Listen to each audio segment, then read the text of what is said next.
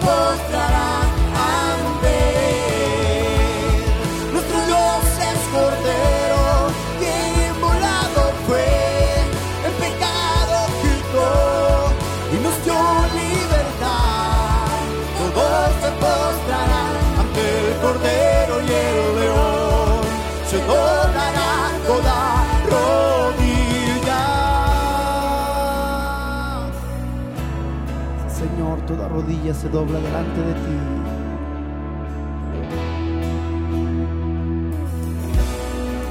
¿Quién detiene al poderoso?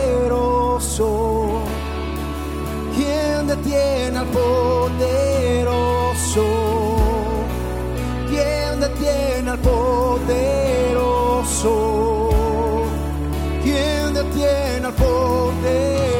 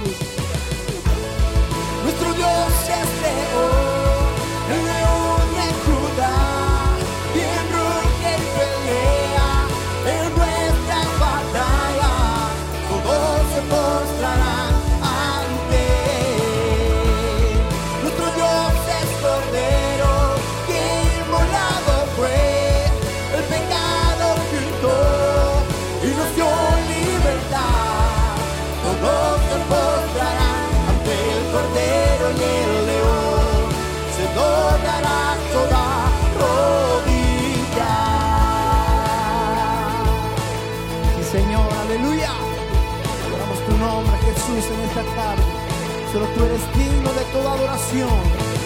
Brinde un aplauso de alabanza al que es digno de ser adorado, al que es digno de ser exaltado.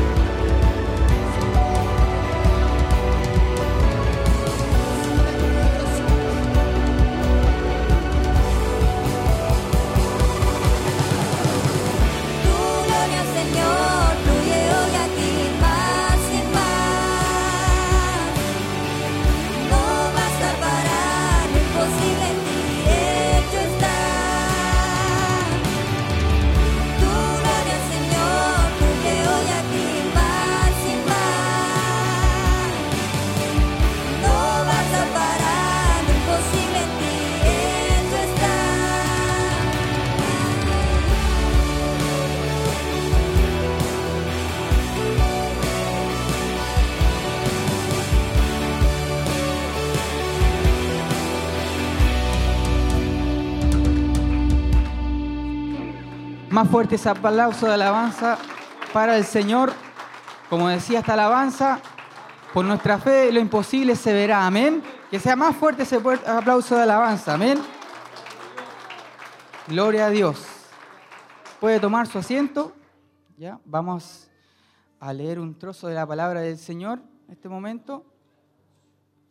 Se encuentra en Santiago, capítulo 1, versículo 2 al versículo 9, y dice, Hermanos míos, tened por sumo gozo cuando os halléis en diversas pruebas, sabiendo que la prueba de vuestra fe produce paciencia.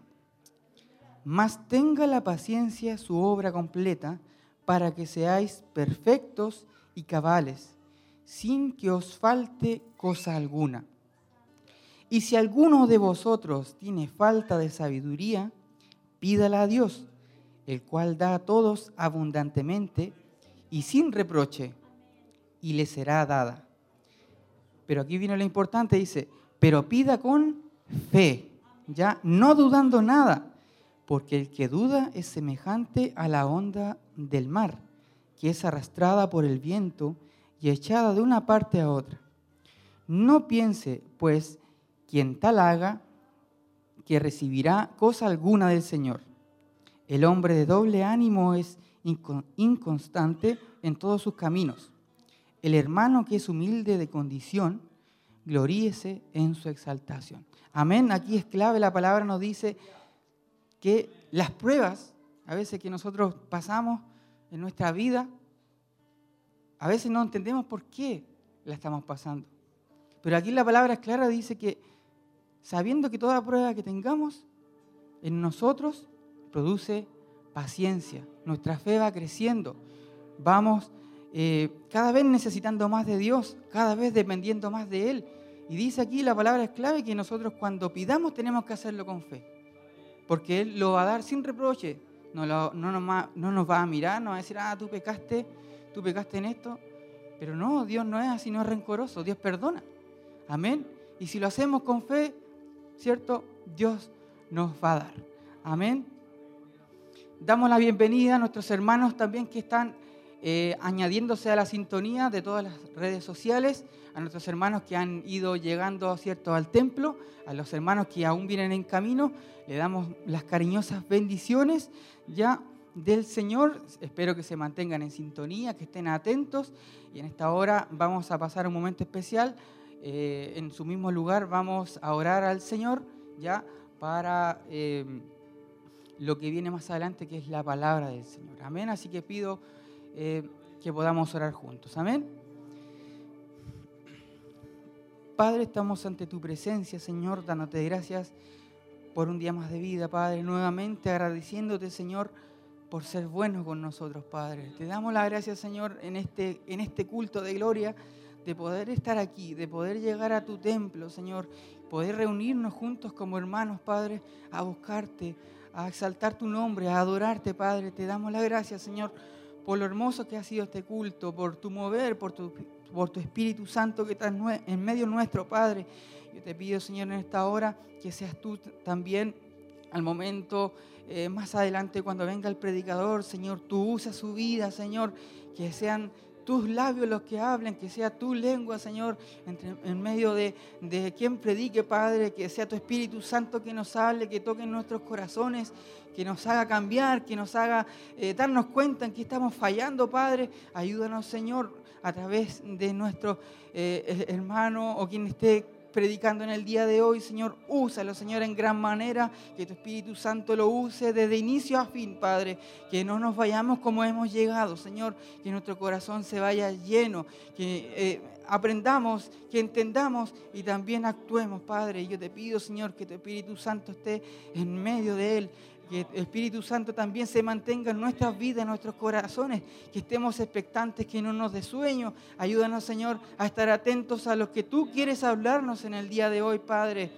Dejamos en tus manos, Señor, en este momento esta oración, Padre, confiando, Señor, en que tú nos hablarás nuevamente en el día de hoy y que podremos aprender, podemos cambiar para hacer cada día más a, tu semejanza, Padre. Te damos las gracias, Señor, por esta hermosa oportunidad y dejamos en tus manos esta oración. En el nombre del Padre, Hijo, Espíritu Santo. Amén y amén. Puede ponerse en pie mientras los hermanos del Grupo Renuevo alaban al Señor.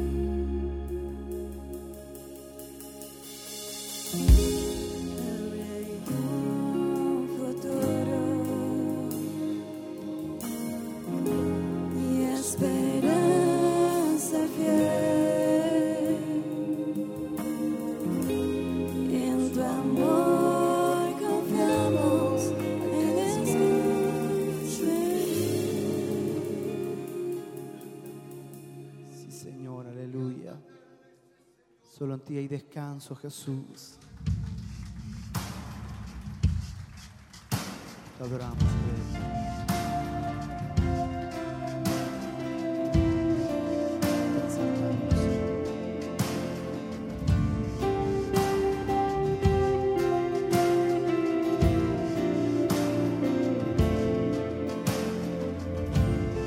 Antes de hablar, cantaste sobre mí. tú has sido bueno para mí. Antes de respirar, su placer vida en mí. Tú has sido bueno para mí.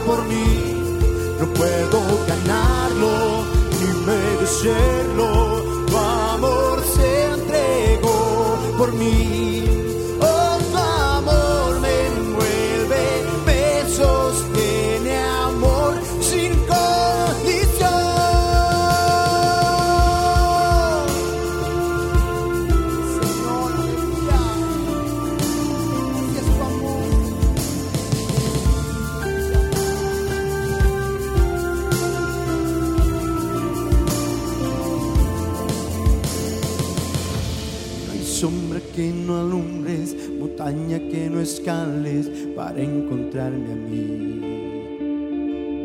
No hay pared que no derrumbes, mentira que no rompas para encontrarme a mí. No hay sombra que no alumbres, montaña que no escales para encontrarme a mí. Señor, no hay pared que no derrumbes, mentira que no rompas para encontrarme a mí.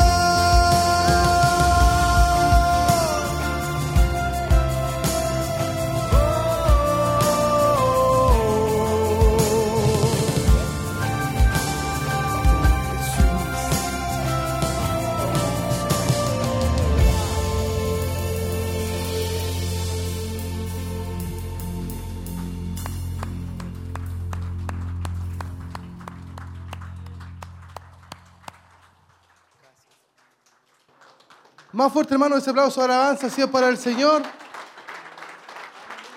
Que Dios les bendiga. Tome su asiento. Estamos muy contentos de poder estar en este culto de gloria, compartiendo junto a todos nuestros hermanos y sin duda, hermanos, los que están a través de la radio y la televisión son muchos más aún. Y ellos tienen que saber que aquí hay una iglesia viva. A ver, una iglesia que ha venido hoy a alabar al Señor, que ha venido también a escuchar palabras del Señor. Sin duda, hermanos, seremos grandemente bendecidos por todo lo que haremos, no porque Él lo hace, sino que porque el Señor está aquí, el Señor está en medio de nosotros. Amén. Así que antes de poder ir a la palabra del Señor, vamos a hacer algo que también a ustedes les gusta, les agrada, que es ofrendar. Amén. Porque entendemos todos juntos que es la manera de que la obra del Señor también puede seguir avanzando. Bien lo dice siempre nuestro obispo, estamos en numerosos desafíos siempre y para eso, hermano, es necesario también poder apoyar la obra del Señor. Así que mientras el grupo nuevo canta, alaba, usted también lo hace. Allí en su asiento usted ofrenda y seguimos, hermano, luego cantando al Señor para estar ya en unos minutos más recibiendo la palabra del Señor. Así que que Dios bendiga al grupo nuevo.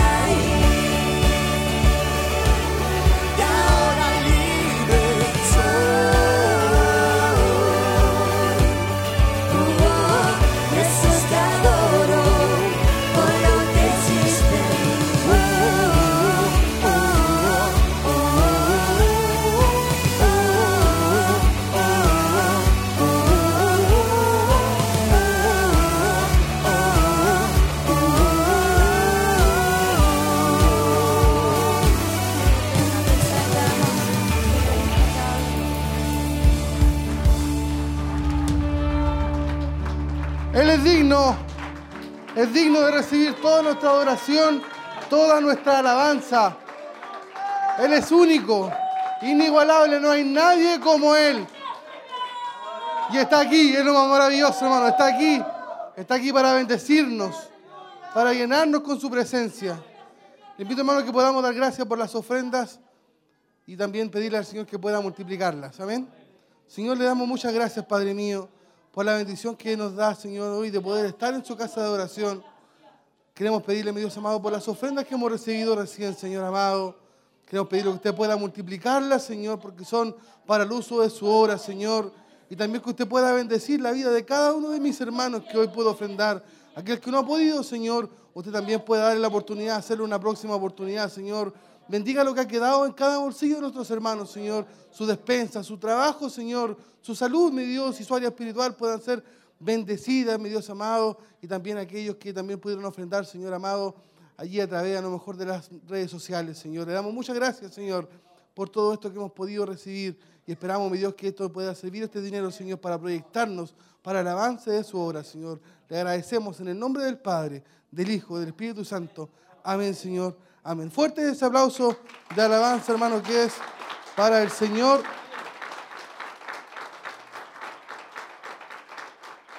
Le invito a que tome su asiento. Vamos a ir, hermano, a la palabra del Señor. Sé que usted ha venido a buscar palabra del Señor el día de hoy.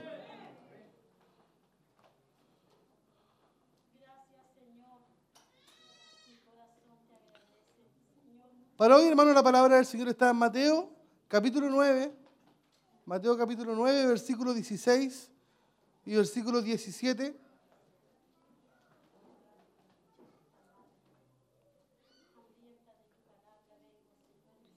Es un mensaje, hermano, que pudimos compartir con los jóvenes en tiempos de pandemia. Yo hoy, hermano, pidiéndole un mensaje al Señor, he sentido, hermano, que este es, es el, la palabra que Dios quiere para nosotros en el día de hoy. Mateo entonces capítulo 9, versículo 16 y versículo 17. Si usted lo ha encontrado, me dice amén. Le invito que se ponga de pie y vamos a dar lectura entonces a la palabra del Señor. Nadie pone remiendo de paño nuevo en vestido viejo, porque tal remiendo tira del vestido y se hace peor la rotura. Ni echan vino nuevo en odres viejos, de tal manera los odres se rompen y el vino se derrama y los odres se pierden, pero echan el vino nuevo en odres nuevos y lo uno y lo otro se conservan juntamente. Oramos al Señor. Padre mío, le damos gracias, Señor, porque hemos podido leer de su palabra, Padre amado. Esta es la hora donde usted nos habla, Señor. Usted ya nos ha dado el tiempo de poder cantar, de poder ofrendar, Señor, donde hemos entregado, mi Dios, a usted lo que hemos traído, Padre mío. Pero ahora es el tiempo de poder recibir, recibir de una palabra, Señor, mi- Señor amado, que esperamos pueda ser fresca, Padre mío, que pueda correr de este lugar como ríos de agua viva, que pueda limpiar, que pueda transformar, que pueda animar, Señor, que pueda volver a la vida, mi Dios, aquellos que a lo mejor han venido hoy, mi Dios amado, pensando que es el último culto al cual vendrán, Señor. Le pedimos que usted pueda bendecir también a, través de esta palabra a los que están a través de la radio, a través de la televisión, a través de los medios de comunicación, Señor. Podamos ser todos alcanzados por la bendición que siempre nos trae, mi Dios, su palabra, Padre mío. Yo en esta hora reconozco como hombre mi incapacidad, Señor, que yo nada puedo hacer, que no hay palabras mías que yo pueda entregar, pero a la vez sé, Señor, que usted usa a sus hijos como portavoz de ella, Padre amado. Por tanto, recibimos esa bendición en el nombre del Padre, del Hijo y del Espíritu Santo. Amén, Señor. Amén. Le damos la gloria al Señor.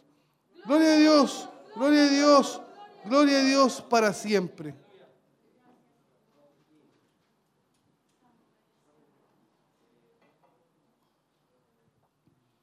Este pasaje, hermano, que vamos a hablar hoy día de Mateo capítulo 9, versículos 16 y 17, es un pasaje que es conocido.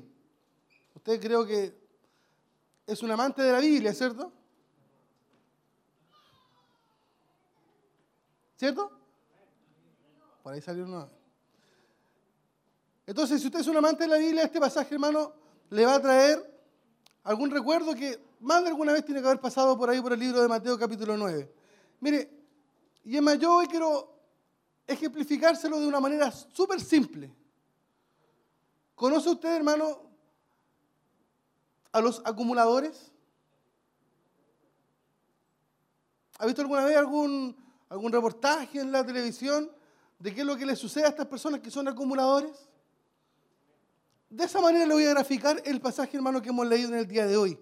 Mire, usted y yo somos cristianos, ¿cierto? Lavados, comprados por la sangre de Cristo.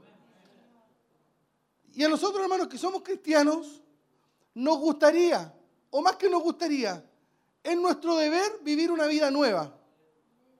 ¿Cierto? Yo creo que hoy usted con un mes, un año, 10 años, 20 años, no vive como vivía antes de Cristo. El Señor, hermano, desde que salió nuestro encuentro, Él nos ha transformado. Y cuando Él, hermano, nos, nos, nos sale ahí el encuentro, Él nos cambia. Él nos transforma. Ya no somos más los mismos. Entonces, usted y yo, hermano, tenemos ahora una nueva vida. Aunque esta vida, hermano, no es tan fácil. Cambiar no es fácil. Es cierto que contamos con la ayuda del Espíritu Santo, pero también somos responsables, usted y yo, de poner nuestra voluntad. Entonces, a todos nosotros, hermanos, nos gustaría que el cambio ojalá fuera automático. El Señor salió a otro encuentro y ojalá, hermano, a la hora yo nunca más me acuerde de las palabras que decía, de las cosas que hacía, de los pecados que cometía. Pero eso, hermano, no es así. No es automático, no es, hermano, de la noche a la mañana. No es que, hermano, yo vengo y soy tocado por una, por una varita mágica y soy otra persona. No. Una nueva vida requiere, hermano, de trabajo. Una nueva vida, hermano, es más. Depende, hermano, que nosotros seamos no independientes, sino que seamos dependientes de Dios. ¿Cree usted que puede cambiar por sí solo? No se puede, hermano. Hay mucha gente que quiere dejar sus vicios, que ese hermano se internan seis meses, un año para dejar el, tabaco, para dejar el cigarrillo, para dejar las drogas, para dejar el alcohol. Y están meses internados, hermano, y salen y vuelven a caer. Pero cuando yo, hermano, sé que el cambio que yo quiero obtener Solo lo puedo, hermano, tener si me tomo de la mano de Dios. Es probable, hermano, que nunca más caiga en eso. ¿Por qué? Porque yo dependo del Señor, dependo de su presencia. Entonces, mire, al Señor le encanta transformar lo viejo en cosas totalmente nuevas. Su corazón viejo lo transformó en uno. Su corazón duro de piedra lo transformó en uno de carne. Mire que dice Apocalipsis capítulo 21, versículo 5. Y el que estaba sentado en el trono dijo, he aquí, yo hago todas las cosas. Y me dijo, escribe, porque estas palabras son fieles y verdaderas. O sea, al Señor hermano le gusta transformar las cosas viejas en cosas nuevas. Por eso mire que pareciera que es más emocionante cuando se convierte el más malo de los malos. ¿Por qué? Porque nosotros decimos, ahí sí que se nota el poder de Dios. Yo conocí a ese hombre como era y lo veo como es hoy. Y ojalá, hermano, las personas también puedan decir lo mismo de nosotros. Entonces, mire, lo nuevo es maravilloso. ¿A quién no le gusta, hermano, estrenar su vehículo nuevo? ¿A qué niño, hermano, no le gusta estrenar una, una ropita nueva, una, unas zapatillas nuevas? ¿Se acuerdan cuando salieron hace años atrás las zapatillas con luces? Oiga, que tenía zapatillas con luces, hermano, ojalá lo sacaran a pasear de noche ese niño. Él quería estrenar sus zapatillas nuevas cuando compraban patines, cuando un niño le regalaba una, bicicleta. Oiga, esos niños eran felices, ¿con qué? Eh, mostrando su, juguete nuevo, era para ellos maravilloso, increíble. Y a todos nosotros, hermanos, nos gusta estrenar cosas nuevas, ¿o no? No creo que el hermano o la hermana vayan a una tienda, se compren un par de zapatos nuevos y lo tenga guardado. Una prenda de ropa y usted me la voy a comprar por si acaso. No, a usted le gusta estrenar esa ropa nueva, esa zapatilla nueva, ese auto nuevo. Y eso, hermano, es algo normal. Pero ojo, cuando yo voy a estrenar algo nuevo y sobre todo en Dios, hay algo que el Señor me va a pedir. ¿A usted le gustaría que el Señor le diera algo nuevo hoy? ¿Te gustaría, hermano, recibir nuevos dones, nuevos talentos, nuevos ministerios? Tú decir, no, hermano, en mi, corazón ya no cabe nada más, está lleno. Creo, hermano, que para un hijo de Dios que ama el crecimiento, que ama el avance de la obra de Dios, siempre está en eso, deseando que el Señor le dé algo nuevo. Pero para eso, hermano, mire, cuando usted se compra un par de zapatillas nuevas, ¿qué tiene que hacer?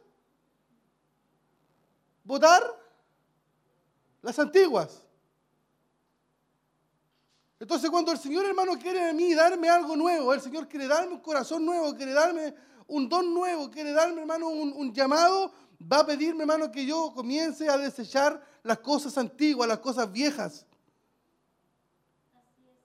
Lo dijo hermano y si lo aplicamos como principio del capítulo que leímos.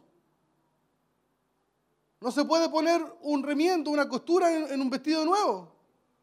No se puede echar en un vino nuevo en un odre viejo. Pero ese cambio, hermano, no es tan sencillo. ¿Sabe por qué? Porque cada uno de nosotros tenemos una personalidad distinta. ¿Cierto? Cada uno de nosotros quiere cambiar a su ritmo. Cada uno de nosotros, hermano, quiere cambiar a su manera. Cada uno de nosotros, hermano, tiene algo ahí guardado que quiere que ojalá nadie se lo toque. Entonces nos cuesta, hermano, poder desechar algunas cosas. ¿Por qué? Porque casi siempre, hermano, lo antiguo se ve como lo seguro. Usted dice, no, me compré una zapatilla nueva, pero voy a dejar las viejitas por si acaso. ¿Por qué? Porque lo antiguo, hermano, siempre es como sinónimo de seguridad, pero eso no es así. Es más, le aseguro, hermano, que usted tiene en su casa cosas antiguas que ya ni funcionan, que no prenden, que no le sirven. ¿Y es capaz de botarlas?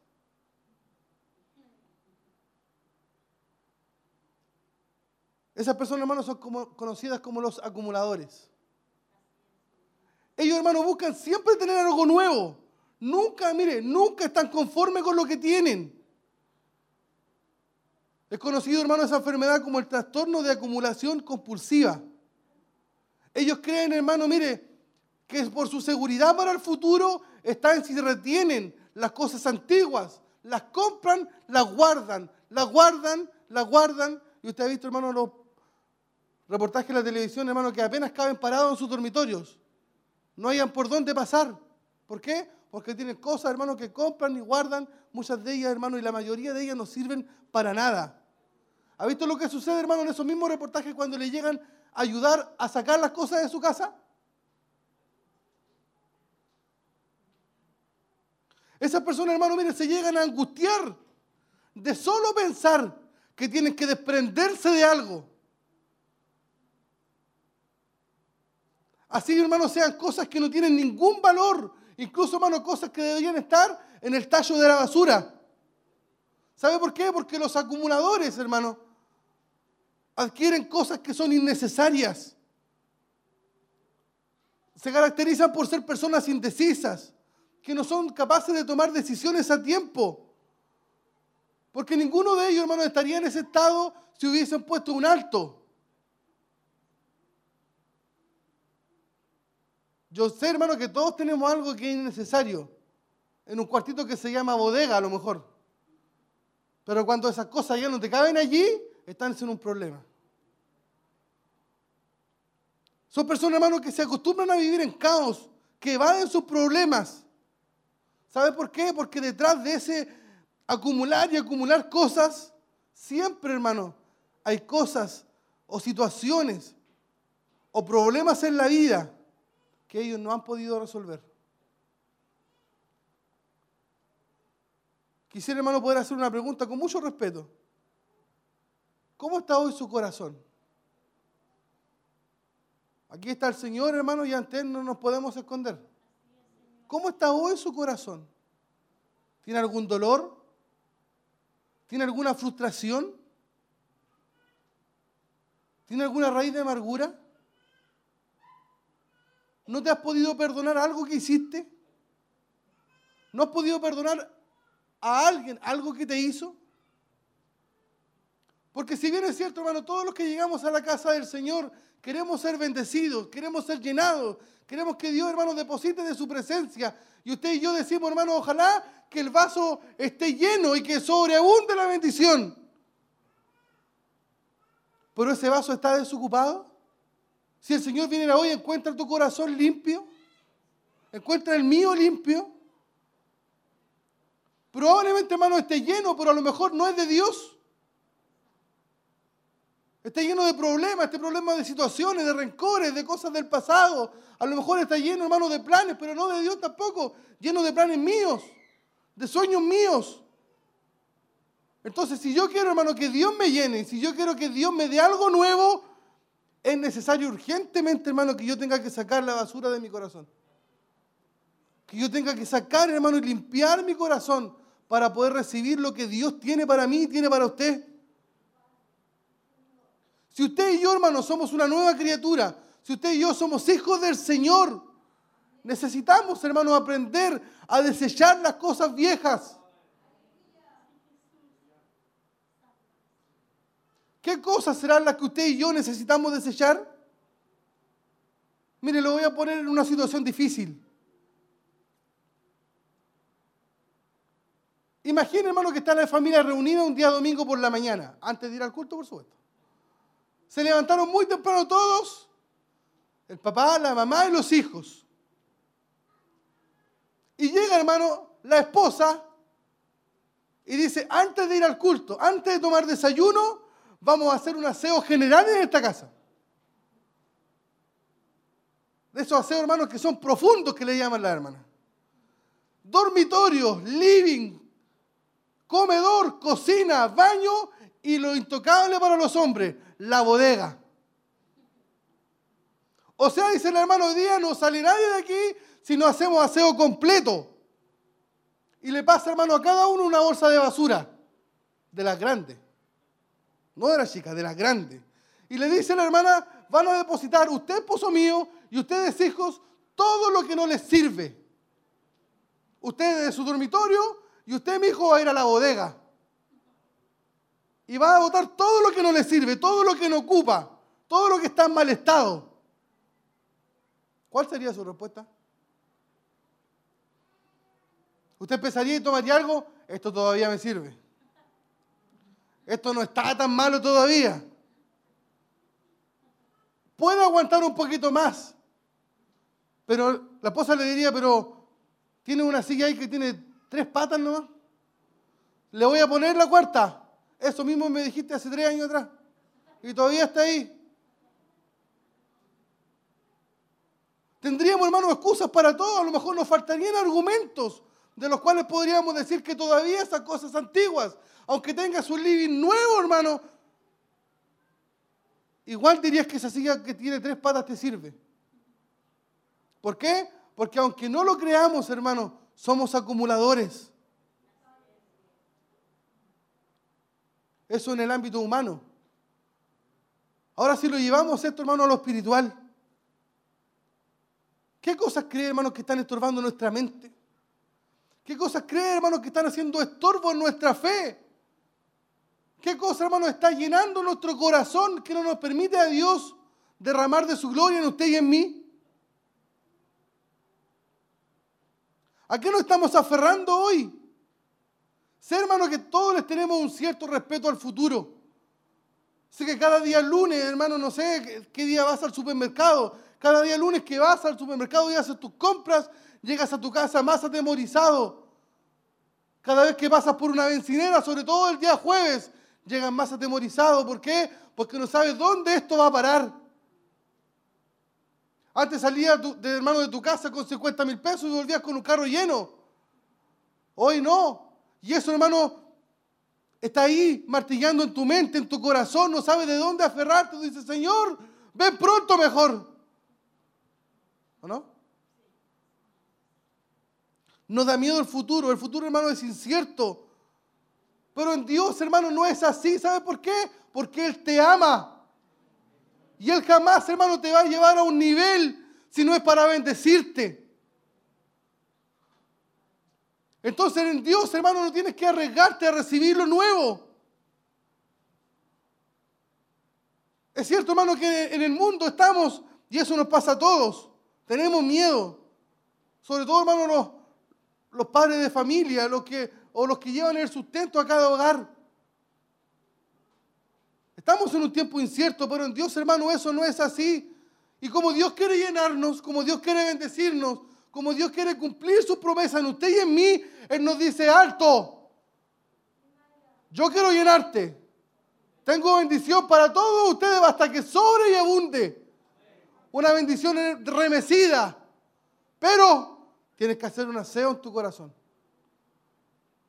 Haga cuenta, hermano, que el Señor hoy está repartiendo bolsitas de basura por todos los puestos. Como la hermana cuando hace ese aseo general.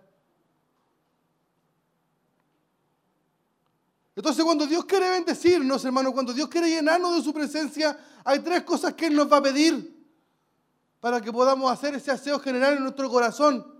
¿Sabe qué? Mire, hay cosas que usted tiene que limpiar. Hay cosas, hermano, que yo también tengo que votar. Y hay cosas, hermano, que debemos ordenar. No todo está malo. Algunas cosas hay que ordenarlas. Otras hay que votarlas y otras hay que limpiarlas para poder ocuparlas. Mire qué dice Hebreos capítulo 12, versículos 1 y 2. Por tanto, nosotros también teniendo en derredor nuestro tan grande nube de testigos, despojémonos de todo peso y del pecado que nos asedia. Y corramos con paciencia la carrera que tenemos por delante, puestos los ojos en Jesús, el autor y consumador de la fe, el cual por el gozo puesto delante de él sufrió la cruz, menospreciando lo propio y se sentó a la diestra del trono de Dios. Primer paso entonces, hermano, para poder limpiar nuestro corazón, debemos despojarnos del peso. O sea, tenemos que despojarnos, hermano, de todo aquello que nos impide avanzar. ¿Se imagina usted, hermano, a un maratonista, le voy a decir, no sé cuál es la palabra técnica, pero alguien que corre maratón? Corriendo, hermano, con, con parca, corriendo con panty, corriendo, no sé, con, con polera, camisa, chaleco y casaca. No, él quiere correr, él quiere avanzar, por lo tanto él se despoja. ¿Quiere usted correr? ¿Quiere usted avanzar en los caminos del Señor? ¿Quiere usted crecer? ¿Quiere tener la agilidad para poder saltar los obstáculos que el enemigo te va a poner? Necesitamos despojarnos entonces.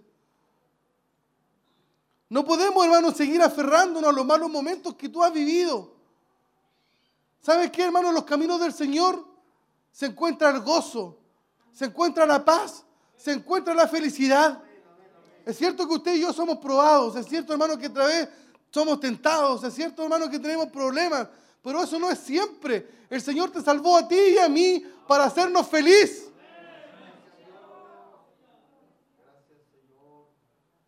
No puedes guardar alguna amargura, hermano, por algo que te sucedió por alguna mala experiencia, por alguna mala mirada. No podemos ser, hermanos, como esos jóvenes que van a, a pelear el día del joven combatiente, el día del 11 de septiembre, cuando ellos todavía ni nacían. ¿Por qué? Porque sus padres se han encargado, hermano, de poner en su corazón una amargura que ni siquiera ellos vivieron. Nosotros no. No podemos ser así. Dios nos ha, ha llamado sus caminos. Y si bien es cierto, hermano, seremos atribulados en todo, como lo dijo Pablo, más nunca seremos derribados. Y más aún, esperamos, hermano, nuestra, nuestro galardón en el cielo. Donde allí, hermano, si has sufrido, no te preocupes, el Señor te jugará hasta la última lágrima que hayas derramado. Entonces necesitamos despojarnos. ¿Por qué? Porque tenemos una carrera por delante. Hebreo nos dice, hermano, corre. Corre la carrera que tienes por delante. Pone tu mirada en quién? En el hombre, en la mujer. Corre tu carrera mirando siempre a Jesús. No puedes mirar a otro. Todos los demás, hermano, todos los demás, aunque tenga un grado de espiritualidad, aunque tenga un grado eclesiástico, siempre te vamos a fallar. En cambio, cuando tú pones tu mirada, hermano, en el Señor, Él nunca te va a abandonar. Él nunca te va a dejar solo. Él nunca, hermano, te va a abandonar.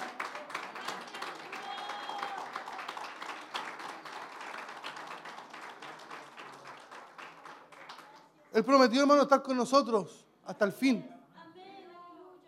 Mire qué dice Filipenses capítulo 3, versículo 13.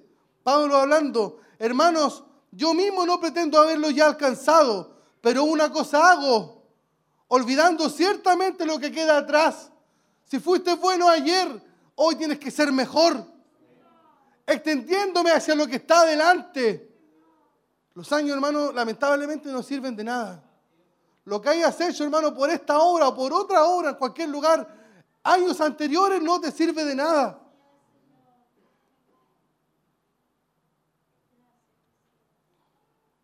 Es claro, hermano, que con Dios en nuestro corazón no podemos seguir siendo acumuladores. Sé que hemos vivido estos últimos dos años, hermanos, han sido tiempos difíciles.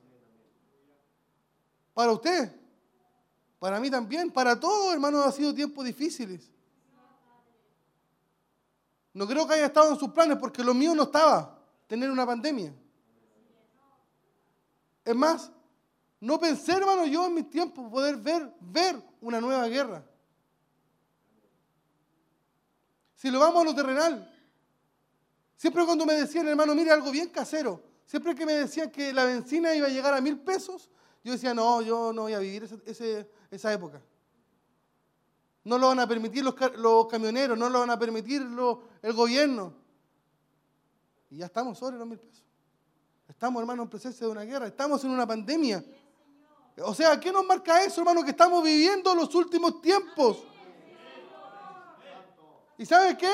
Nosotros debiéramos ver las noticias con tristeza, pero a la vez con alegría. ¿Sabe por qué? Porque tu redención y la mía, hermano, está pronta. Queda poco tiempo para que vamos a nuestro hogar.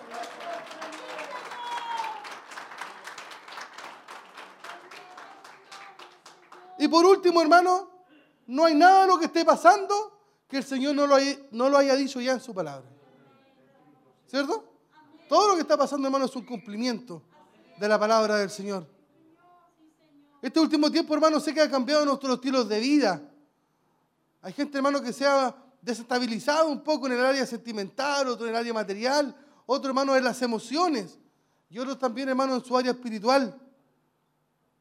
Pero ¿sabe qué? Eso, hermano, no son argumentos válidos, porque no podemos dejar de correr la carrera el día de hoy. Menos, hermano, cuando sentimos, cuando miramos que nos queda poco por correr. El llamado, hermano, de esta noche es a nunca dejar de mirar a Cristo y poder avanzar. Cuando tú lo miras a Él, hermano, Él no permitirá que tú dejes de avanzar. Puede, hermano, que estés cansado, pero siempre lo digo, si no puedes correr, camina. Si no puedes caminar, no sé, trota. Pero si no, arrástrate, pero tienes que avanzar. No podemos detenernos ahora, hermano, que estamos a punto de llegar al final. Recuerda que estamos en una carrera, hermano, que como iglesia necesitamos avanzar. Tu familia necesita avanzar. Tus hijos, hermano, necesitan llegar al reino de los cielos. Y en forma personal también tenemos, hermano, un camino que conquistar. Entonces la pregunta es, si Dios quiere llenarme, ¿de qué tengo que desprenderme? De ese aseo general que le hablaba adelante, de esa basura, hermano, que usted y yo tenemos que votar, ¿cómo la clasificamos en nuestro corazón? ¿Qué es lo que Dios, hermano, no quiere que usted ni yo sigamos acumulando? Lo primero, hermano, decía adelante cuando leímos la cita, es una de las referencias, despojémonos de todo peso del pecado. Y el pecado, hermano, significa, mire, que usted y yo no hemos dado en el blanco. Hemos querido apuntarle, hemos querido hacer las cosas bien, hemos querido, hermano, caminar por el, por el sendero, hermano, que Cristo nos dejó, pero no hemos desviado. ¿Por qué? Porque a veces, hermano, tomamos malas decisiones. Y eso, hermano, miren, nuestro corazón provoca que tengamos grietas. Y tú sientes, hermano, que en el pecado en que estás, que lo que estás haciendo es tan complicado, es tan difícil de llevar, que dejas de venir al culto. Ese pecado, hermano, te tiene ahí hundido, sumido, hermano, en la derrota. Que te lleva a caer, hermano, hasta lo más profundo. Es por eso, hermano, que la cita decía, necesitamos despojarnos del pecado. Porque cuando pecas, hermano, cuando usted y yo pecamos, el pecado, el pecado nos trae culpa. El pecado nos trae vergüenza. Tú dices, ¿cómo voy a ir a la iglesia si estoy en pecado? ¿Cómo voy a levantar mis manos si estoy en pecado? Porque el pecado, hermano, nos trae culpa y nos trae vergüenza a nuestro corazón. Y si usted y yo, hermano, reconocemos que estamos en esa condición, que estamos hundidos por el pecado, usted y yo no podemos seguir asistiendo, hermano, a cuanto culto se haga. Tratando de aparentar ser alguien espiritual cuando no es así. El llamado, hermanos, a despojarnos del pecado. Pero eso es algo que usted y yo decidimos. Nadie nos va a obligar. Usted y yo decidimos y decimos, basta ya. Dios, hermano, le ama. Nunca debe dudarlo. Pero es usted y yo, hermano, quien toma las decisiones. Dios, hermano, no nos va a obligar a tener una vida íntegra. Somos nosotros, hermanos, quien decidimos soltar el pecado, soltar lo pasado, soltar, hermano, lo viejo, para comenzar a vivir una nueva vida en Cristo. Para comenzar, hermano, a recibir lo nuevo que el Señor tiene para mí y tiene para usted y tiene para esta iglesia. Mire que dice Efesios capítulo 4 del versículo 22 al 24. En cuanto a la pasada manera de vivir, despojaos del viejo hombre que está viciado conforme a los deseos engañosos y renovaos en el espíritu de vuestra mente y vestidos del nuevo hombre, creado según Dios en la justicia y santidad de la verdad. ¿Le servirá algo al Señor, hermano, de mi viejo Carlos? Si Él puede hacer, hermano, todas las cosas nuevas. El problema es, hermano, que usted y yo hay algo, alguna antigua manera de vivir, nos estamos aferrando, que eso no nos permite despegar, no nos permite crecer, no nos permite avanzar. Hay algo, hermano, que usted y yo no estamos queriendo soltar. Hay algo que usted y yo no estamos queriendo echar al tallo de la basura. Y usted podrá decirme, yo podré decirle, hermano, eso no es así, pero solo basta hacernos un análisis. ¿Qué pensamientos, qué actitudes será, hermano, las que el Señor hoy quiere que dejemos para comenzar a vivir una vida como la que Dios quiere? ¿Será que es necesario, hermano, que comencemos a escuchar la voz de Dios y dejar que el Espíritu Santo, aquel que hablamos, que vivifica, hermano, que, que anima, no hemos olvidado que Él también tiene una, función importante y Él es que nos convence de pecado. No puede ser posible, hermano, que estemos haciendo algo malo y el Espíritu, hermano, no nos convenza de pecado. Si no estaríamos, hermano, como los fariseos, viendo que el mundo está en pecado, que las otras iglesias están en pecado. Y nosotros, hermano, estamos aquí, pero de lo mejor. No podemos permitir, hermano, que el enemigo nos ciegue y no podamos ver los pecados que estamos cometiendo nosotros mismos. ¿Qué parte, hermano, de mi vieja naturaleza en la que todavía estoy dejando que me domine? ¿Qué parte, hermano, de mi vieja naturaleza en la que me ha tomado y no me quiere dejar despegar?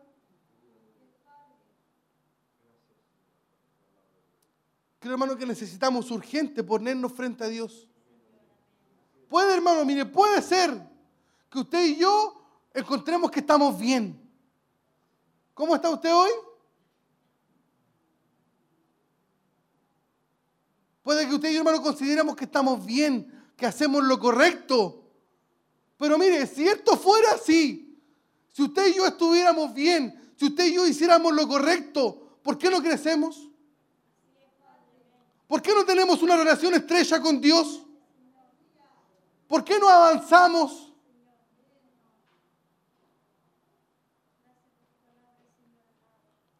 ¿Qué cree usted, hermano, que nos diría el Señor si nos pusiéramos frente a sus ojos y le dijéramos, hermano, como dice el Salmo 139, versículos 23 y 24, usted frente a Dios solo, cara a cara, y usted le dijera, hermano, como dice el Salmo, examíname, oh Dios.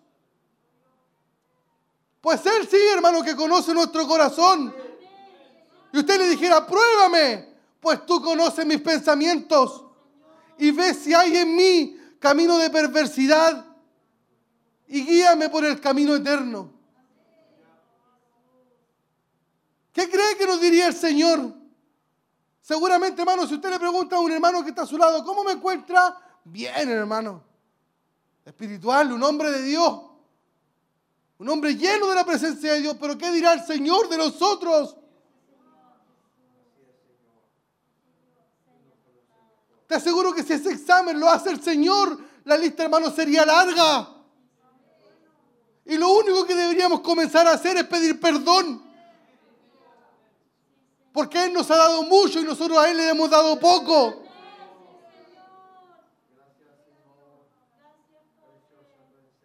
Si eso sucediera, hermano, lo único que deberíamos hacer es tirarnos, hermano, de guatita en el suelo, pedirle en oración al Señor que nos perdone por nuestra indiferencia.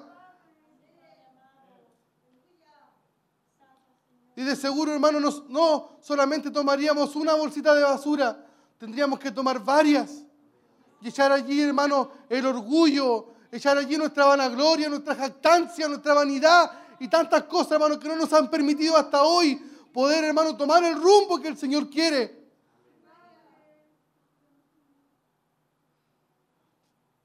Creo, hermano, que estamos en el tiempo de crecer, estamos en el tiempo de avanzar, estamos en el tiempo, hermano, de como hijo de Dios poder lograr tener una vida íntegra, poder lograr, hermano, vivir en el temor de Dios. ¿Sabe por qué? Porque Él desea, hermano, que usted y yo seamos santos. ¿Y sabe por qué? Porque Él todavía es más santo. Y dice Isaías que Él es santo, santo, santo.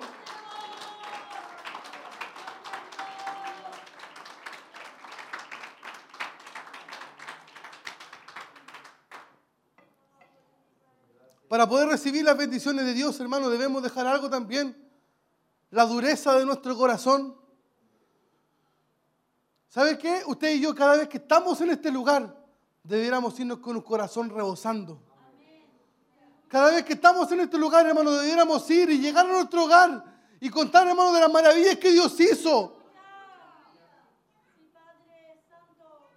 Pero te ha pasado que a veces has venido a este lugar y te ha sido igual. Es más, ¿te ha pasado alguna vez que te ha sido peor? ¿Y por qué si Dios está aquí? ¿Y por qué si Dios cada vez que te trae, hermano, su único deseo de su corazón es bendecirte, es llenarte con su presencia? ¿Sabe por qué? Porque Él sabe que el día que tienes que enfrentar mañana es duro. Y Él sabe, hermano, que sin su ayuda no puedes. Él sabe, hermano, que yo sin su ayuda no puedo. ¿Cómo no va a querer llenarme de su presencia entonces? Por la dureza, hermano, de nuestro corazón. Mire lo que dice Ezequiel capítulo 11, versículo 19. Y les daré un corazón y un espíritu nuevo pondré dentro de ellos. Quitaré el corazón de piedra de en medio de su carne y les daré un corazón de carne. ¿Con qué corazón han llegado hoy? ¿Con el de piedra o con el de carne? ¿Sabes qué? No es problema. Hay un hermano que decía, hermano, que el Señor tenía un combo, pero de este tamaño. Y podía romper hasta el corazón más duro. ¿Quieres que Él te rompa o quieres que Él te dé un corazón de carne?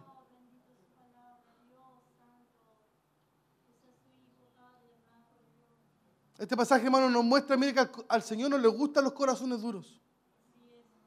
Él quiere darnos un corazón blando, un corazón dócil, un corazón, hermano, sensible a la presencia de Dios.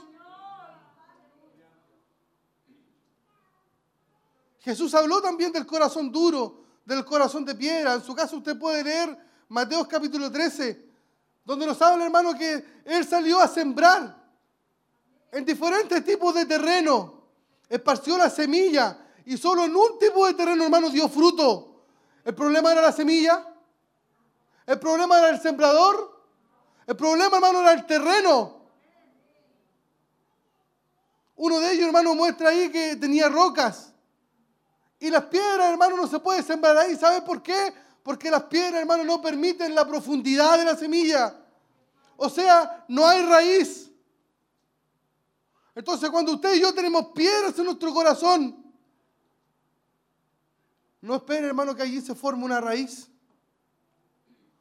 Mire lo que dijo Jesús en Mateo capítulo 13, versículo 21 y 22, hablando de lo que yo recién estaba explicando. Pero no tienen raíz, sino que es de corta duración. Pues al venir la aflicción, escúchelo bien, al venir la aflicción, al venir la persecución, por causa de la palabra, luego tropieza. El que fue sembrado entre espinos, este es el que oye la palabra, por el afán de este siglo y el engaño de las riquezas ahogan la palabra y se hace infructuosa. Entonces las piedras, hermanos, son aquellas cosas que nos hacen tener una vida y una fe que es superficial. Todos dicen, hermano, amar a Dios. Todos dicen creer en Dios. Es más, los demonios, hermanos, dicen que creen. Y más todavía, tiemblan. Y Dios, hermano, no quiere que usted y yo tengamos una fe superficial. La profundidad, hermano, de las raíces, ¿sabe qué? No aparece por unción. La profundidad de mi fe, hermano, no se basa por el rol que yo pueda cumplir. La profundidad de mi fe, hermano, no tiene nada que, nada que ver con cuánta edad usted y yo podamos tener. Un niño, hermano, de 10 años puede tener más fe que usted y yo. La profundidad de nuestra fe, hermano, no tiene nada que ver con que ya seas casado, con que haya sido mamá, papá. No, hermano, no tiene nada que ver con eso. La profundidad tampoco lo da, hermano, qué letrero de iglesia usted va. Si eres predicador o no, puede que cante, toque, haga lo que usted haga. La profundidad de la fe, hermano, tampoco la da la antigüedad en la iglesia. Las raíces, escúchelo bien, hermano, en la profundidad de su fe y la mía. Lo da, hermano, la lectura de la palabra de Dios. No solo eso, que crea usted en ella. No solo eso tampoco, que la aplique. Sin duda, hermano, para poder aplicarla, primero hay que leerla. Y después de leerla hay que creerla. Entonces, si Dios me dice, hermano, a través de su palabra que usted y yo somos más que vencedores, ¿por qué vivir una vida derrotada?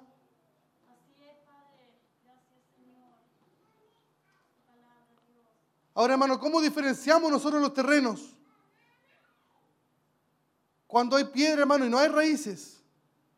Es cuando, hermano, en el momento de la prueba, en el momento de la tentación, ese hombre que dice ser cristiano, esa mujer, hermano, que dice ser cristiano, no hay allí una palabra de Dios en su boca.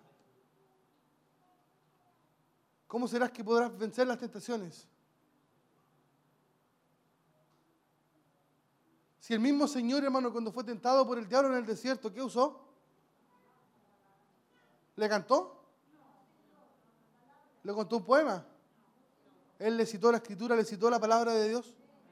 Y eso nos muestra a nosotros, hermano, que la única forma de que nosotros podamos resistir al enemigo, que podamos ser victoriosos, es aplicando la palabra de Dios. Entonces ahora que ya tenemos y sabemos, hermano, que tenemos que sacar la basura, por otro lado, hermano, tenemos, sabemos y hemos aprendido hoy que a Dios no le gustan los duros de corazón. ¿Se ha preguntado usted, hermano, alguna vez o en estos últimos meses que Dios nos ha estado hablando de que va a ser algo grande acá, que vamos a hacer mucho, que, que, que Dios nos quiere bendecir, nos quiere prosperar en cuanto a almas? ¿Se ha preguntado usted, hermano, en este último tiempo, qué será lo que el Señor quiere darme? ¿Por qué me pide estas cosas que son tan difíciles? ¿Dónde me, querrá, ¿Dónde me querrá llevar el Señor? ¿Será que no le basta al Señor que yo venga y esté en el culto? ¿Será que, el Señor no le basta que yo venga y me siente en una banca? No. El Señor, hermano, quiere bendecirnos, quiere capacitarnos para que nosotros podamos ser, hermanos, una herramienta poderosa en las manos de Él y podamos impactar a nuestro círculo cercano y aún más. ¿Sabe usted, hermano, que el Señor nos pide que crezcamos, que avancemos, que aprendamos de su palabra, porque cada día Él a usted y a mí nos pone en una vitrina? Y ninguna vitrina, hermano, es igual. Hay hermanos que sin duda son profesionales, que se rodean, hermano, de abogados, de doctores, de gente, hermano, que es estudiosa. Y tú estás ahí, ¿qué hablas, hermano, cuando estás ahí y le predicas de Cristo? ¿Sabes cómo iniciar una conversación? ¿Sabes, hermano, cómo poder presentarle a Jesús a aquellas personas, hermano, que tienen educación? Si Dios te puso ahí, hermano, es por algo.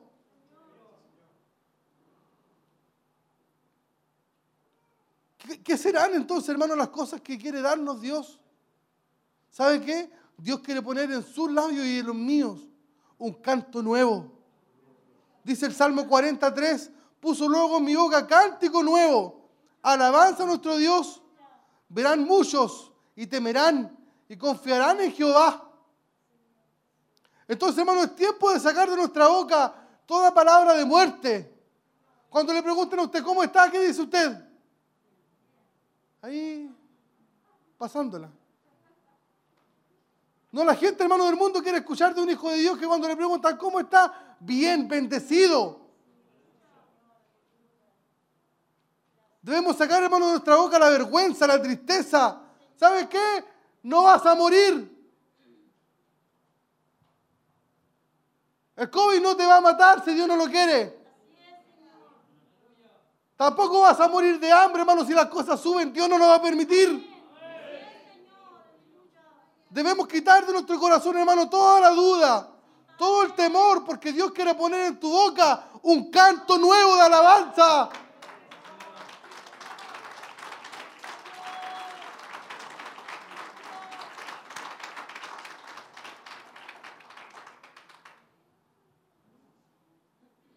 ¿Sabe, hermano, usted que es cuando usted le busca, cuando yo le busco a Dios, que Él trae respuesta a nuestras oraciones? Tú puedes poner, hermano, todos los días, hermano, no digo que sea malo, puedes poner todos los días una petición en el libro, pero ¿estás buscando al Señor? Haz la prueba. Te puedo asegurar que si tú le buscas, lo encuentras. Hermano, no hay nadie que haya buscado al Señor y no lo haya encontrado. Dice la Biblia, y me buscarán y me encontrarán cuando lo hagan de todo corazón. Es cuando, hermano, le buscamos a Él, cuando Él nos protege, cuando Él nos guarda. Es cuando usted y yo, hermano, le buscamos al Señor, cuando Él abre puertas donde están cerradas.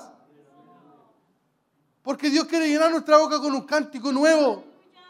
Así que es necesario, hermano, que saque de sus labios yo saque de los míos la tristeza, el temor, la ansiedad.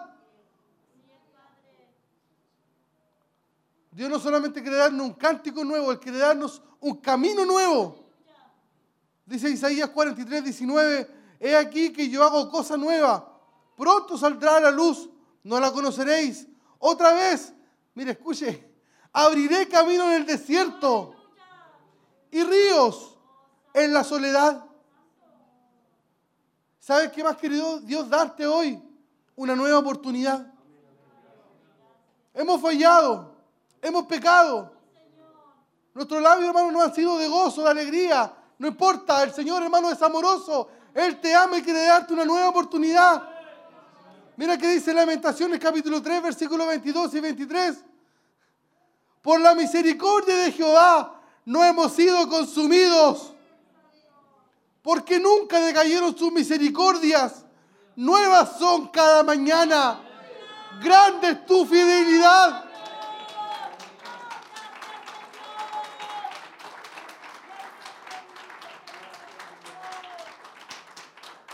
Cada vez que abras los ojos por la mañana, hermano, Dios te está dando una nueva oportunidad. No importa cuántas veces hayas caído, lo importante es cuántas veces te vas a levantar.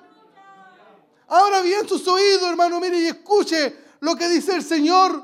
No importa de dónde caíste. No importa cuánto daño te hiciste o te hicieron. Hay una nueva oportunidad para usted y para mí hoy. ¿Sabe por qué? Porque el amor de Dios no se ha acabado. Todavía está disponible para usted y para mí la misericordia y la gracia de Dios.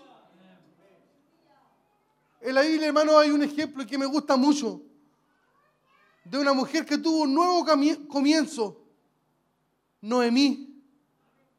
Que fue una mujer, hermano, que marca la Biblia que fue casada con un hombre, Elimelech. Y ellos, hermano, dejaron Belén porque hubo un tiempo de escasez. Y se fueron a vivir, hermano, en una ciudad que se llamaba Moab. Se establecieron allí y pasaron los años.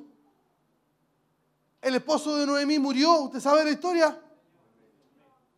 Después fallecieron sus dos hijos. O sea, esa mujer, hermano, que fue a, un, a otro pueblo, a otro, a otro lugar, buscando una mejor vida, se le murió su esposo y sus dos hijos y quedó sola. Viuda y sin hijos. No podríamos decir, hermano, que esa mujer tuvo un año difícil como los dos que hemos tenido nosotros. Fueron años y años de amargura, de inseguridad, de miedo, de luto. Pero esta mujer, hermano, prestó atención. Le llegó una noticia. Ya había pasado el hambre en Belén. Ruth 1.6 dice, entonces se levantó con sus nueras y de regreso de los campos de Moab, porque oyó en el campo de Moab que Jehová había visitado a su pueblo para darles pan. Ese era el problema, cuando ella se fue, no había pan. Y ahora dice, voy a volver porque ha vuelto el pan. Y ella decide, hermano, regresar con una de sus nueras que era Ruth. Pero mire, cuando llega ella a su, pueblo, sus amigas que la conocían hace muchos años atrás, la miran y se sorprenden, de seguro ya no era la misma. Diríamos nosotros en estos tiempos, estaba un poco acabada. La tristeza, hermano, de tantos años habían pasado por ella. Es tanto, hermano, que ella dice, no me llamen Noemí, llámenme Mara, porque en gran amargura me ha puesto el Todopoderoso. Su corazón, hermano, estaba lleno de amargura, estaba lleno de dolor, estaba lleno de tristeza.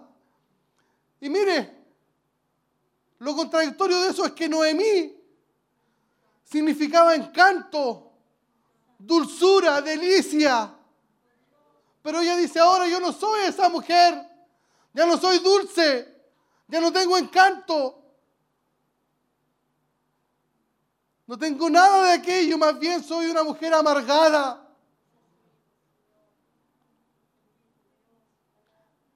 Y sigue diciendo, hermano, esta mujer en Ruth 1.21, yo me fui llena, pero Jehová me ha vuelto con las manos vacías. ¿Por qué me llamaráis Noemí, ya que Jehová ha dado testimonio contra mí y el Todopoderoso me ha afligido?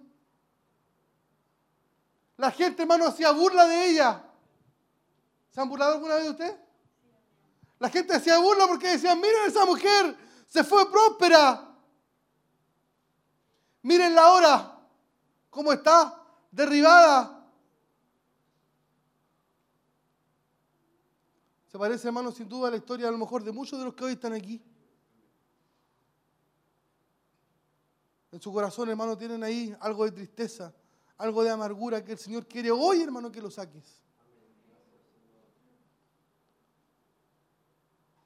¿Puede repetir usted esta frase? Mire, si has pasado, hermano, por alguna de esas cosas, envidia, amargura, tristeza, soledad, ¿puede decir, Dios siempre tiene un plan? Dígalo a ver.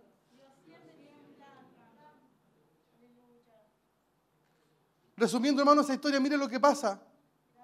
Ruth halla gracia ante los ojos de un hombre que es vos. Se casan, tienen un bebé y cuando le dan, hermano Noemí, este bebé, algo pasó en esa mujer. Esa mujer volvió a ser dulce.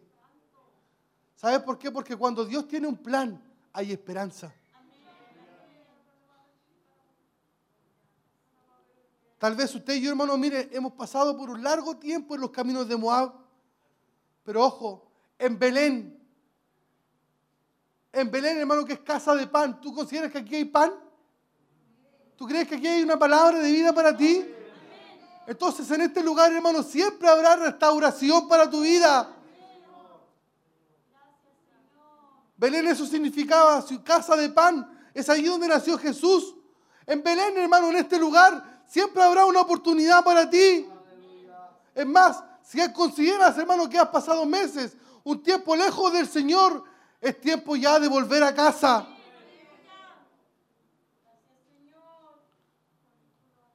Para esto, hermano, es necesario que podamos soltar todas nuestras malas costumbres, las cosas viejas, las cosas, hermanos, que son de nuestra antigua naturaleza. Eso, hermano, nos ha inhabilitado para que podamos recibir lo que Dios, hermano, ha preparado para usted y para mí. ¿Sabe qué? Estamos en tiempo, hermano, y llegará el tiempo aún más donde tendremos que vivir por la fe. Donde Dios, hermano, nos llamará a expandir nuestra fe, a confiar, hermano, en las promesas que Él nos ha dado. Necesitaremos igual avanzar, confiar que Dios está con usted y conmigo. Si usted y yo, hermano, tenemos una promesa de Dios, necesitamos valentía, necesitamos disposición, trabajo. Si hay algo que usted debe saber, hermano, que es para los que creen en Jesús, todo es posible. Deben pasar, hermano, sus tiempos de soledad. Deben pasar esos tiempos de vergüenza. Dios nos llama hoy, hermano, a vivir una vida de poder. Una vida, hermano, donde nosotros podamos ser vencedores y no vencidos. Una vida donde podamos avanzar. Es más, ¿sabes qué, hermano? Este último tiempo debiera ser un tiempo de conquista. El enemigo, hermano, ya recibió su sentencia. Él sabe que le queda poco tiempo. Y mira la pega que está haciendo. Mandando día tras día, hermano, miles de personas al infierno. Y nosotros, hermanos, que también sabemos que nos queda poco tiempo, no para ir al infierno, sino que para estar en la gloria. Debería ser el tiempo donde tomemos más fuerza.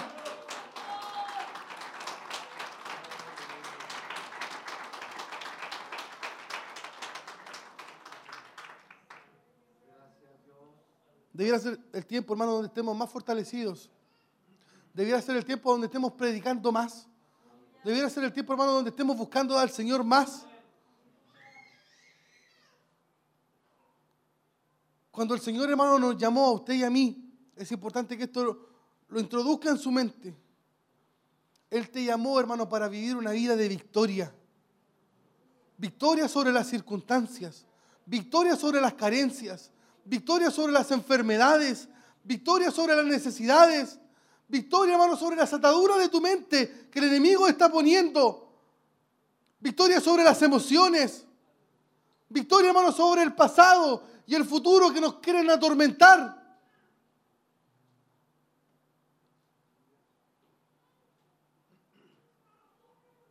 Si el Señor está con nosotros, hermano, ¿quién podrá ser contra nosotros?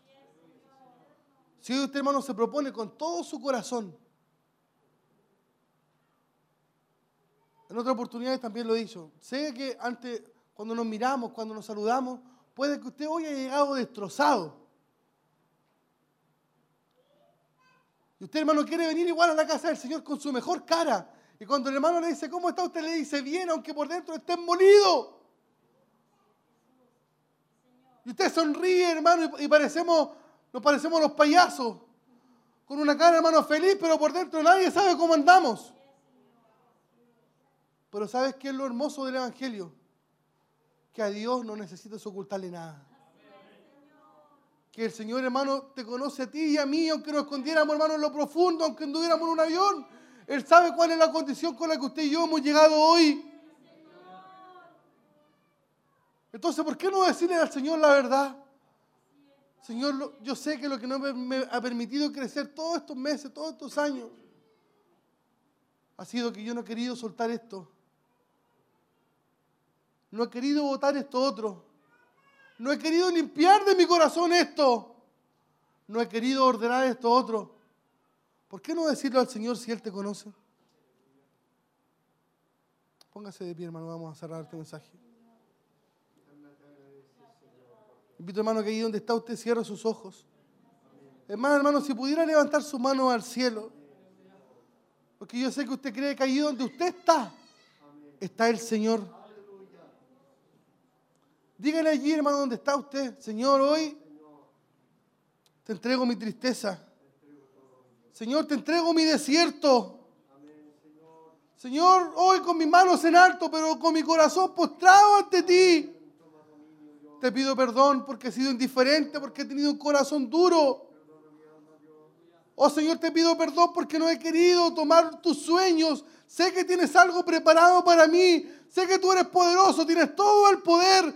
Eres tú quien saca los ríos en medio del desierto. Eres tú quien puede transformar mi vida. Reconocerá al Señor, hermano, que Él está aquí, Él está a tu lado, Él quiere escucharte. Pide que te transforme, hermano, tu tristeza en gozo. Pide que desde hoy, hermano, de tus labios salgan palabras de gratitud, reconociendo, hermano, mira la honra que tienes de ser hijo de Dios. Hay gente en el mundo que tiene dinero, tiene fama, tiene un nombre, tiene una cuenta bancaria, pero no logran tener a Dios. Y tú, hermano, lo tienes en tu corazón. Tienes la honra de disfrutar que eres un hijo de Dios. Entonces, ¿cómo de tus labios no podrá salir algo de gratitud? ¿Cómo no podremos decirle hoy al Señor que le amamos con todo nuestro corazón? Dile al Señor, hermano, ahí donde estás que le amas. Porque Él ha sido bueno. Porque su misericordia, hermano, están todos los días para ti. Desde que abres tus ojos por la mañana, Él está ahí. Cuando vas a mirar, hermano, a su dormitorio de tus hijos, te das cuenta que allí está la gloria de Dios. Cuando pones algo en tu mesa, te das cuenta que Dios te ama. Cuando tienes algo que poner en tu cuerpo, hermano, un vestido, un calzado, Dios está ahí. El problema no ha sido Él, el problema hemos sido nosotros. Por eso le pedimos hoy al Señor, oh Señor amado, te pedimos que limpies nuestro corazón, Señor. Queremos, mi Dios amado, tener ese corazón nuevo, Señor. Queremos que nos mires de cerca, de muy cerca, Señor. Como iglesia necesitamos de tu bendición para que puedan volver todos aquellos nuestros hermanos que han quedado en el camino, Señor, hoy, a través de la radio, a través de los medios de comunicación, Señor, toca cada corazón. No importa de dónde has caído, hermano, tú que estás allí en la radio, en la televisión. No importa cuál haya sido tu pecado muy grande. Tú dices, Señor, es que lo que cometí es muy fuerte. No te preocupes, dice la palabra del Señor, que si tus pecados fueran como la grana, es más, si fueran rojos como el carmesí, Él te perdona, hermano. Él te perdona. Es un Dios bueno, es un Dios misericordioso. Y lo único que desea, hermano, es que nosotros podamos avanzar, que pongamos nuestra mirada en el Señor y podamos llegar. Lo digo nuevamente, hermano, falta poco para que regresemos a nuestro hogar. No es momento de rendirse, no es momento de quedarse estancado, es momento de avanzar. Y para eso necesitamos de la ayuda del Señor. Alabamos al Señor.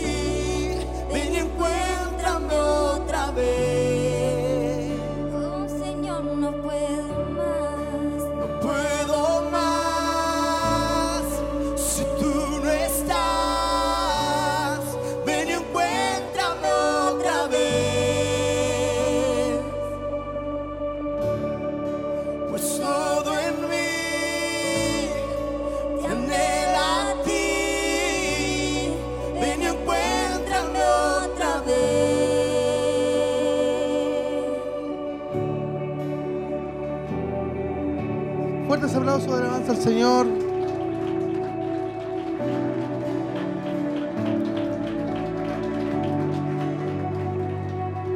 Tome su asiento, mi hermano. Gracias le damos al Señor porque Él ha estado con nosotros y seguirá con nosotros. Amén. Nos dará la fuerza para poder volver el día de mañana, el sábado, el domingo y así todos los días que nos quedan, hermano, hasta que nuestro Señor venga. El día de mañana, día viernes, hay reunión de líderes, cabezas de grupo a las 20 horas aquí en el Templo de Barros Arana. El día sábado, hermano, todos invitados tenemos culto ministerial junto a nuestros hermanos de todos los locales a las 19 horas en el Templo Corporativo. Y el día domingo cerramos la semana a las 10 de la mañana nuestro culto de celebración. Para la próxima semana, algo importante, tenemos el día martes, culto de varones. Invitamos, hermanos, a todos los hermanos, especialmente a los que son casados, a estar participando en estos cultos. Estamos ahí eh, siendo instruidos por nuestro obispo a través de una serie que se llama El Esposo Integral. Y esta semana, hermano, nos toca el tema, ya lo van a compartir ahí por las redes sociales, de regreso a la escuela por el resto de mi vida. Importante, así que la hermana ahí, si no quiere inscribirse el hermano, llame usted. Y el día sábado 26, hermano, tenemos también un, un tremendo evento donde esperamos, hermano, tener la participación de la mayoría de nuestros líderes, de, de- los hermanos que Dios ha honrado con, con una responsabilidad. Allí el sábado 26, desde las 2 de la tarde, en ese seminario para líderes, donde hay pastores invitados y esperamos, hermano, tener una tremenda bendición. Hasta la noche, seguimos de, de largo, tres temas, y el culto de la noche, donde estará predicando también nuestro pastor Ernesto Silva en el cierre ya de aquel evento. Así que esperamos, hermano, que Dios pueda bendecirle y motivarse a usted para poder, hermano, estar creciendo y estar participando de todas estas actividades que están preparadas, hermano, para la congregación. Amén. Vamos a leer las, las peticiones que están para el día de hoy, jueves 10 de marzo. Nuestro eh, hermano, nuestra hermana Bárbara Órdenes por sanidad, familia Vidal Reyes por sanidad y fortaleza, hermano Héctor Palacio por sanidad y fortaleza, familia Sandoval Mendoza por sanidad y fortaleza, hermano Gabriel Rodríguez y la hermana Juanita Soto por sanidad y fortaleza, María Caro Molina por sanidad, Agustín Pardo por sanidad, hermano hermana María Quesada por sanidad y salvación, Diego Constanzo por liberación y salvación, Daniel Constanzo por liberación y salvación, María Ana Constanzo por sanidad, Héctor Baeza por sanidad y fortaleza, Segundo Jara, sanidad, fortaleza y protección, Gerardo Fernández, sanidad, liberación, Luis Belis por salvación y restauración, Camila Durán por restauración y sanidad, Rosalía Zapata, sanidad y liberación, Alexia Vergara, es un bebé, por sanidad, Gerson Vergara por sanidad y salvación, Paola Andrade por sanidad y salvación y Kiara Noa de 5 años por sanidad. Estas son las peticiones, hermano, para el día de hoy. Póngase de pie. También vamos a estar orando, hermano, por nuestro obispo, que anda en Santiago junto a algunos hermanos. Vamos a pedir al Señor también que Él lo guarde en su, en su regreso. Amén. Oramos al Señor. Señor amado, damos gracias, Padre mío, a esta hora por estar nuevamente ante su presencia, Señor. Para estar orando, mi Dios amado, ya para despedirnos, no sin antes darle gracias por su presencia. Darle gracias, mi Dios, por su palabra también. Queremos irnos bendecidos, queremos irnos en victoria, Señor. Queremos llegar a nuestros hogares contando las bendiciones que usted ha hecho, mi Dios. Esperamos también que los hermanos que han estado a través de los medios de comunicación, Señor, hayan sido alcanzados por su palabra y hayan sido bendecidos y tocados por su presencia, Señor. Queremos también orar por cada una de estas peticiones, Señor, muchas de ellas por enfermedad, también otras por restauración, Señor, y otras por salvación. Sabemos, mi Dios, que usted no cambia.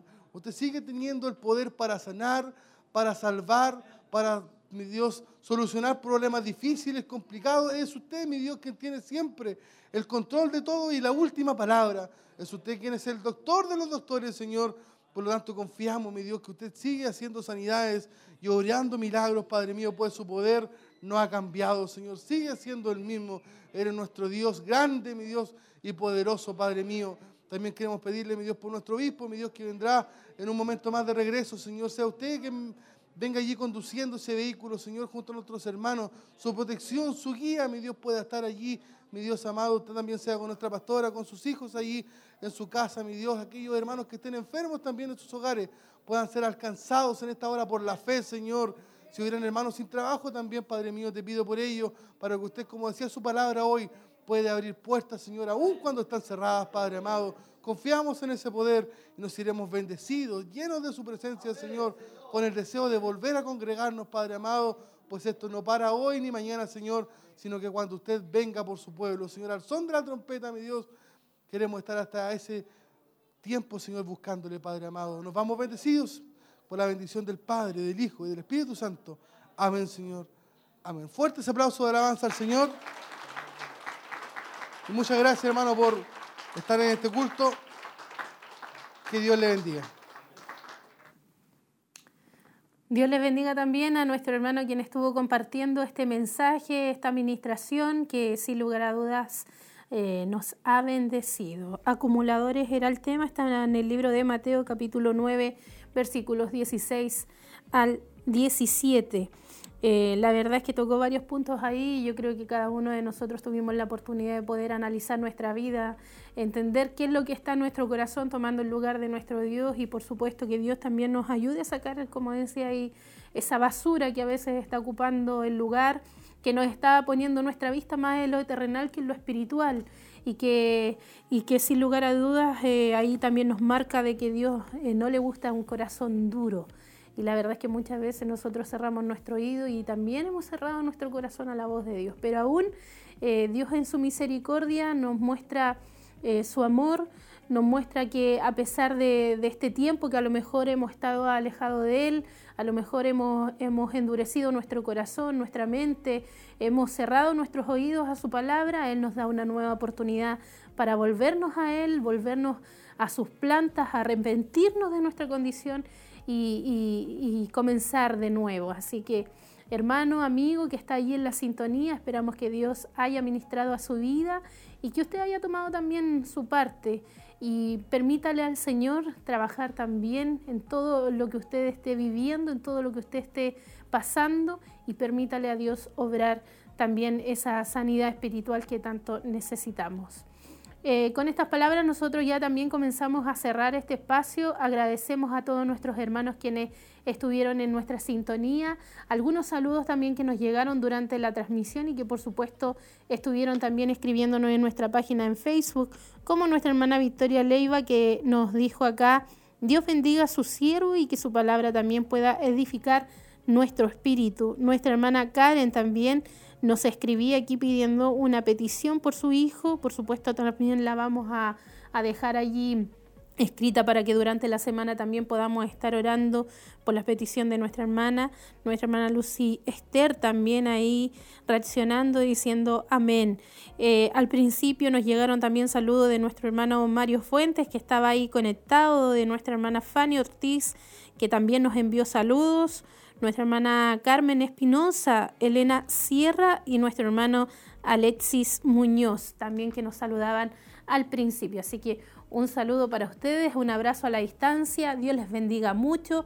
Esperamos poder encontrarnos próximamente en las siguientes transmisiones y no se olvide que el día, el día sábado van a estar nuestros hermanos en, en el culto ministerial a las 7 de la tarde, el día domingo en el culto de celebración y por supuesto, no está de más recordarle el culto de varones el próximo martes a las 20 horas acá en Barros Arana 436 con el tema que nuestro obispo va a estar eh, ministrando es eh, de regreso a la escuela por el resto de mi vida. Así que inscríbase. Ahí nuestro hermano Carlos decía, si no, a la esposa van a tener que llamar para inscribir a sus esposos. Esperamos que no, sino que haya una motivación ahí de nuestros hermanos de querer aprender, de querer también ser instruidos en la palabra del Señor eh, sin lugar a dudas, hoy más que nunca se necesita también poder ser exhortado en las diferentes áreas, tanto la mujer como el varón. Así que aproveche esta instancia y participe el próximo martes 15 de marzo a las 20 horas. Gracias a todos, gracias a nuestros hermanos que nos estuvieron apoyando y por supuesto a ustedes que estuvieron ahí junto a nosotros. Dios les bendiga.